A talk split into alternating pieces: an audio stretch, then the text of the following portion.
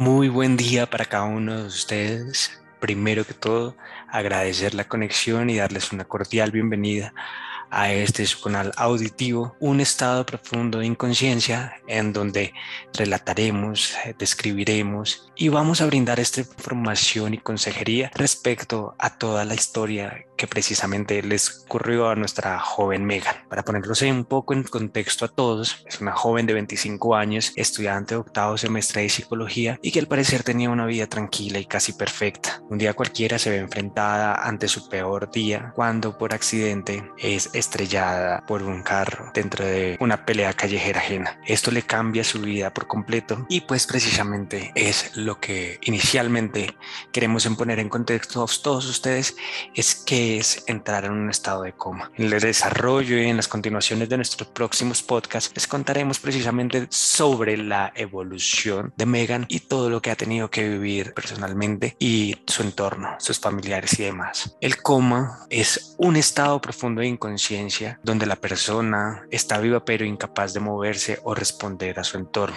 El estado de coma se puede presentar como una complicación de una enfermedad subyacente o como el resultado de lesiones tales como traumatismos del cráneo que preciso esto fue lo que le generó el estado de coma a Megan, un trauma por una caída muy fuerte que, que obtuvo al ser estrellada por un taxi.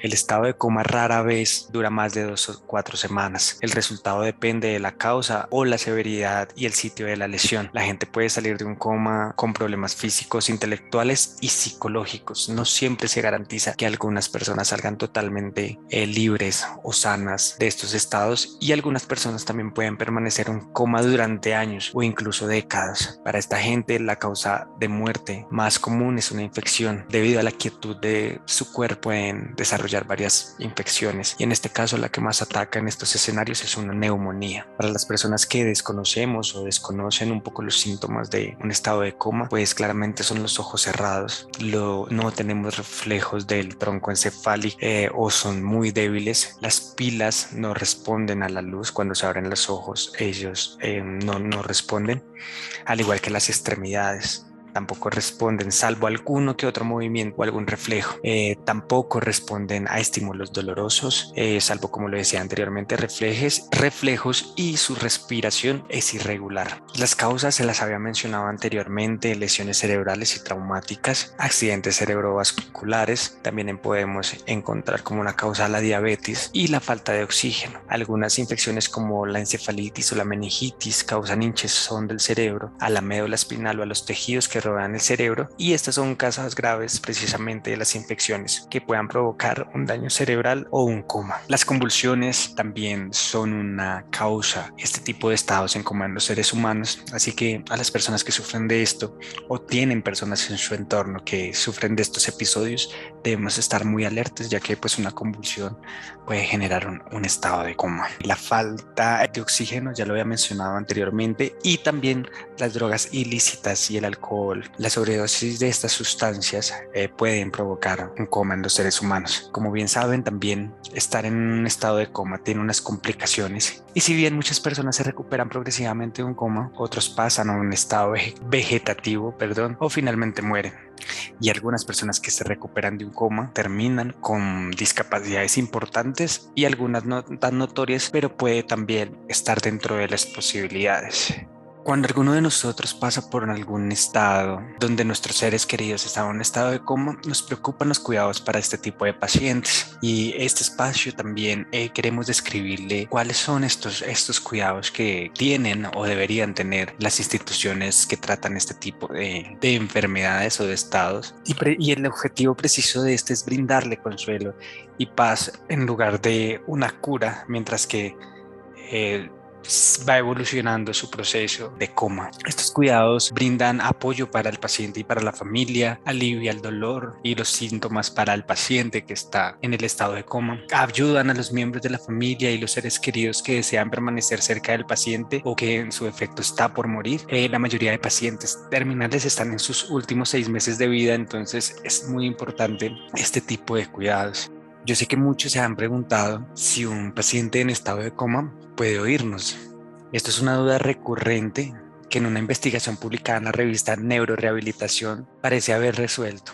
Y la respuesta a la pregunta es sí. Según los investigadores que han observado pacientes en coma que escucharon historias familiares que forman parte de sus recuerdos, contadas por sus seres queridos cuatro veces al día durante seis semanas, mediante grabaciones que oían con auriculares, recuperaron la conciencia significativamente más rápido y tenían una mejor recuperación que los pacientes que no escuchan las historias. Creemos que escuchar esas historias en las voces de los hermanos, cónyuges o los padres ejercita en el cerebro de los circuitos responsables de la memoria a largo plazo, explica la investigadora principal Teresa Pape. Esa estimulación ayuda a desencadenar el primer destello de conciencia. Como resultado, los pacientes en coma pueden despertar más fácilmente, ser más conscientes de su entorno y empezar a responder a las conversaciones y las indicaciones que se les dan. Ser más conscientes de su entorno significa que los pacientes puedan participar activamente en la terapia física, del habla y ocupacional, todas esencialmente para su rehabilitación. Es como salir de la anestesia, señala la investigadora. Es el primer paso en la recuperación de la plena conciencia. Después del tratamiento llevado a cabo para el estudio, podían tocar el hombro a los pacientes, algo que no ocurría antes del tratamiento, señala Pei, que siguió poner de marcha investigación de lo que contaba a los familiares de personas en coma. Nos cuenta la investigadora que uno de los pacientes que se recuperó fue Godfrey Catan, después de estar en coma tres meses, dice que la historia que contaron ayudaron a Godfrey a recuperar del coma y también ayudaron a sentir que podía hacer algo por él, asegura la esposa de Godfrey en su momento.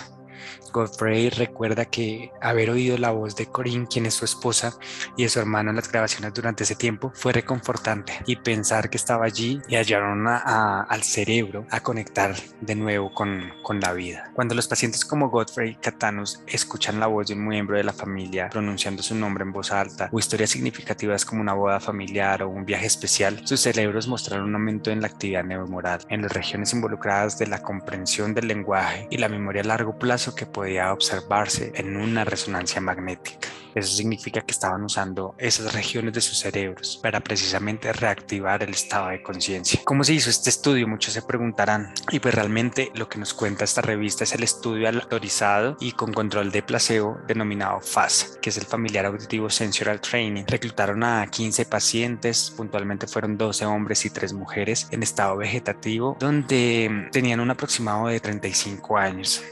Las lesiones de las personas elegidas fue por accidentes de moto o de automóvil, bombas y ataques. Y comenzó el tratamiento o dieron inicio al tratamiento 70 días después de que se sufrió la lesión. Eh, la investigadora Pape y sus colegas hicieron las pruebas de referencia para ver cómo respondían los pacientes a la información sensorial como campanas y silbatos y seguían instrucciones para abrir sus ojos o si estaban suficientemente alerta para rastrear visualmente a alguien caminando por la habitación. Una persona en un estado de mínima conciencia, de vez en cuando puede seguir instrucciones. Con esto pues se establece una línea base para evaluar si habían experimentado algún cambio tras, justamente tras el tratamiento. Eh, después de seis semanas de escuchar historias grabadas, la investigadora repitió las pruebas de referencia anteriores en una resonancia magnética. La resonancia magnética mostró un cambio en el nivel de oxígeno en respuesta a una voz desconocida. El nivel de oxígeno no cambió con la voz familiar. Esto indicaba que la capacidad del paciente para procesar y entender lo que estaba escuchando era mucho mejor. Al inicio del estudio nos relatan que no prestaron atención a esa voz no familiar, pero ahora estaban procesando lo que la persona estaba diciendo precisamente. Y ya en otra prueba, los pacientes escucharon de nuevo una pequeña campana sonando como antes, pero en, esa, en esta oportunidad respondieron menos a la campana, lo que indicaba que el paciente en estado de coma era más capaz de discriminar lo que es importante escuchar, es decir, las voces familiares historia historias entrañables, una y otra vez ayudando hacia que sus cerebros prestaran atención a la información importante en el lugar de la campana. Entonces, estos fueron capaces de filtrar lo que era relevante y lo que no era. Historias como estas precisamente es las que nos vamos a nutrir todos estos datos curiosos de lo que es un estado de coma, precisamente como para enterarlos del proceso de lo que ha sufrido tanto Megan a nivel clínico como lo que ha sufrido su familia y su entorno a nivel social y a nivel personal. Información muy importante que si nos siguen estaremos compartiendo con todos ustedes desde la distancia. Muchas gracias por acompañarnos, espero hayan disfrutado esta valiosa información y les estaremos contando sobre la evolución y el estado de salud de Megan. Muchas gracias a todos y espero que se encuentren muy bien.